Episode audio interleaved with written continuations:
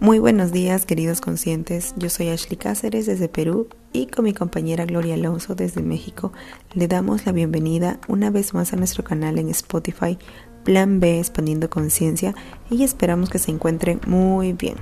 El día de hoy queremos culminar el tema del autocontrol.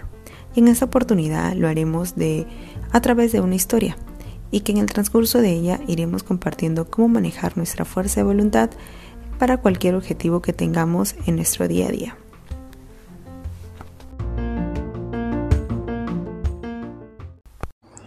Hola conscientes, ¿cómo están? ¿Están listos para la historia? Aquí vamos. En 1887, Henry Morton Stanley fue un periodista que fue enviado al África con un grupo de hombres corresponsales que durante el viaje sufrieron diversos azotes de la naturaleza, lluvias, caminatas sobre el barro, enjambres de insectos que picaban por todos lados, estaban cansados de tener hambre todos los días, tenían úlceras y aunado a eso veían muertos por todos lados causados por la malaria. Sin embargo, Stanley perseveró durante años, siempre se anotaban nombres de su expedición porque admiraban su arduo trabajo y cómo conservaba una amabilidad casi sobrenatural a pesar de que las condiciones eran deplorables. De hecho, famosos de esa época como Mark Twain se maravillaban de su altura y su fuerza moral. Aun a pesar de su muerte, muchos empezaron a tildarlo de, de egoísta o de aprovechado, pero una novelista, Tim Gill, logró encontrar miles de documentos de Stanley donde se apreciaba sus limitaciones y cómo utilizaba estrategias para mejorar su voluntad a largo plazo y su autocontrol, que ahora muchos psicólogos están comenzando a comprender. Pero tal vez pudiéramos pensar que la infancia de Stanley fue perfecta, que sus padres le enseñaron el autocontrol o que tal vez este venía en sus genes. Pero ¿qué creen? Stanley fue abandonado por su propia madre a muy corta edad y desde entonces sintió una absoluta desolación. Toda su vida ocultó su verdadero origen. De hecho, se cambió el nombre. Su nombre era John Rowalds. Desde siempre se hizo creer a sí mismo y además a otros miembros de su familia que practicaba continuamente su fuerza de voluntad y que siempre estaba experimentando consigo mismo, imponiéndose dificultades como Prometí ante el universo abstenerme a las cosas que más quería y que si tenía algo debía repartirlo o entregarlo de inmediato. Él aceptaba lo difícil que era este reto al principio, pero en el avance de cada etapa y de cada decisión volvían su desarrollo más fuerte. A los 20 años ya era corresponsal de guerra y practicaba con el ejemplo la disciplina. Pero, claro, todo esto puede ser no tan difícil cuando estamos bajo las mejores circunstancias. Todo su autocontrol y persistencia fue puesto a prueba cuando lo enviaron a África. Aquí hablaremos de la brecha de empatía de caliente-frío. En casa, cuando él estaba en Inglaterra, sus hombres sí tenían la intención de comportarse de manera virtuosa, pero no podían imaginar lo distinto que sería manejar sus emociones en situaciones extremas. Y sí, de hecho, cuando estamos en situaciones relativamente tranquilas, nuestras decisiones también son más pensadas, ¿no? El trivial pero poderosísimo hábito de Stanley. Imagínense que usted es Stanley y está allá en el África, sufriendo todas esas miserias y continuas amenazas de muerte. ¿Qué es lo que haría a primera hora de la mañana? Para Stanley fue súper sencillo. Afeitarse.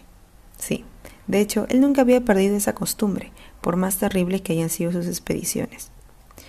¿Y por qué alguien que muere de hambre insiste en afeitarse? Su biógrafo respondió que la creación de ese orden solo pudo haber sido un antídoto contra las capacidades destructivas de la naturaleza de su alrededor. Y nos preguntamos, ¿ese orden o ese ejercicio de autocontrol no lo dejaría más agotado y menos capaz de ejercer fuerza de voluntad en otras acciones más vitales que realmente necesitaba en ese momento? Pues déjennos decirles que no.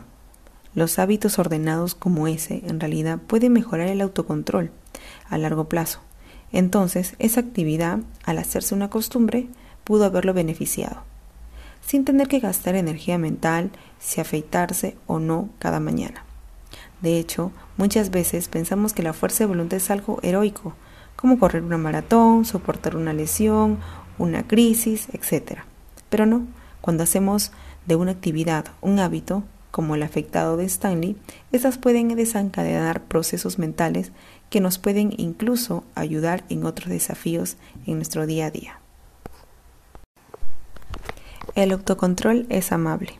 A los 33 años, Stanley encontró el amor de Alice, una joven de 17 años, y acordaron casarse cuando él regresara de su última expedición.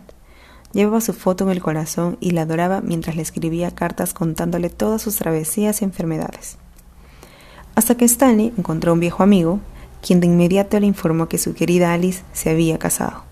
Stanley se sintió decepcionado y herido, pero pasado un poco tiempo se dio cuenta que esa relación y la fotografía que miraba cada día le habían entregado algo, una distracción de su propia miseria. Asimismo, en vez de deprimirse más, decidió ocupar sus pensamientos en sus camaradas y olvidarse de sí mismo. Él lo llamó como un escape mental. ¿Y cuál fue su recompensa? Pues saber que sus camaradas estaban conscientes todo el tiempo de que lo que hacía lo hacía de la mejor manera y que estaba vinculado a ellos por una simpatía y objetivos comunes. Eso lo animó a entregarse a ellos y aprendió que el autocontrol es más indispensable que la pólvora y que es imposible tener un autocontrol persistente sin una simpatía real y sincera. El autocontrol no es egoísta, te permite llevarte bien con los demás y anular esos impulsos personales de corto plazo. Stanley recuerda que cuando estaba a punto de morir de hambre, se consoló con un pensamiento. Todo ese cuerpo que estaba degradado solo era parte de sí mismo. Su verdadero, su verdadero yo era demasiado alto como para dejarse vencer por esos entornos tan miserables. Y es que en realidad su yo era su voluntad.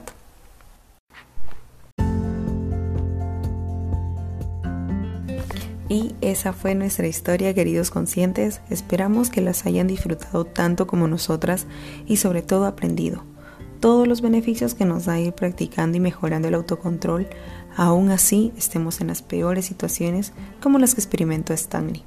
Muchísimas gracias por escucharnos. No olviden seguirnos en nuestras redes sociales como Plan B Expandiendo Conciencia y en nuestro blog Plan B Design.